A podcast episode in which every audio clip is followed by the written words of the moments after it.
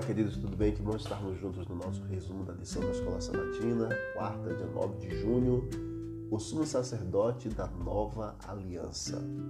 O santuário terrestre em que Deus escolheu habitar com seu povo, pedindo para que Moisés construísse o santuário lá em Êxodo 25, verso 8, estava concentrado no sacrifício de animais. No entanto, o serviço ele não terminava com a morte dessa criatura. O sacerdote ele ministrava o sangue no santuário em favor do pecador depois que o animal era morto. Contudo, todo esse ritual era apenas uma sombra, um símbolo do que Cristo faria pelo mundo. Portanto, assim como os símbolos do serviço do santuário, eles não terminavam com a morte do animal, a obra de Cristo por nós também não terminou com a morte dele na cruz. Em Hebreus capítulo 8, verso 1 a 6, depois você lê com atenção e meditação, nós temos hoje a intercessão perfeita por meio de nosso Senhor e Salvador Jesus Cristo. Assim como havia um santuário, um sacerdócio e um ministério terrestre na antiga aliança, também há um santuário, um sacerdócio e um ministério celestial na nova aliança. Entretanto, o que não passava de símbolos, imagens e sombra da antiga aliança tornou-se uma realidade na nova aliança.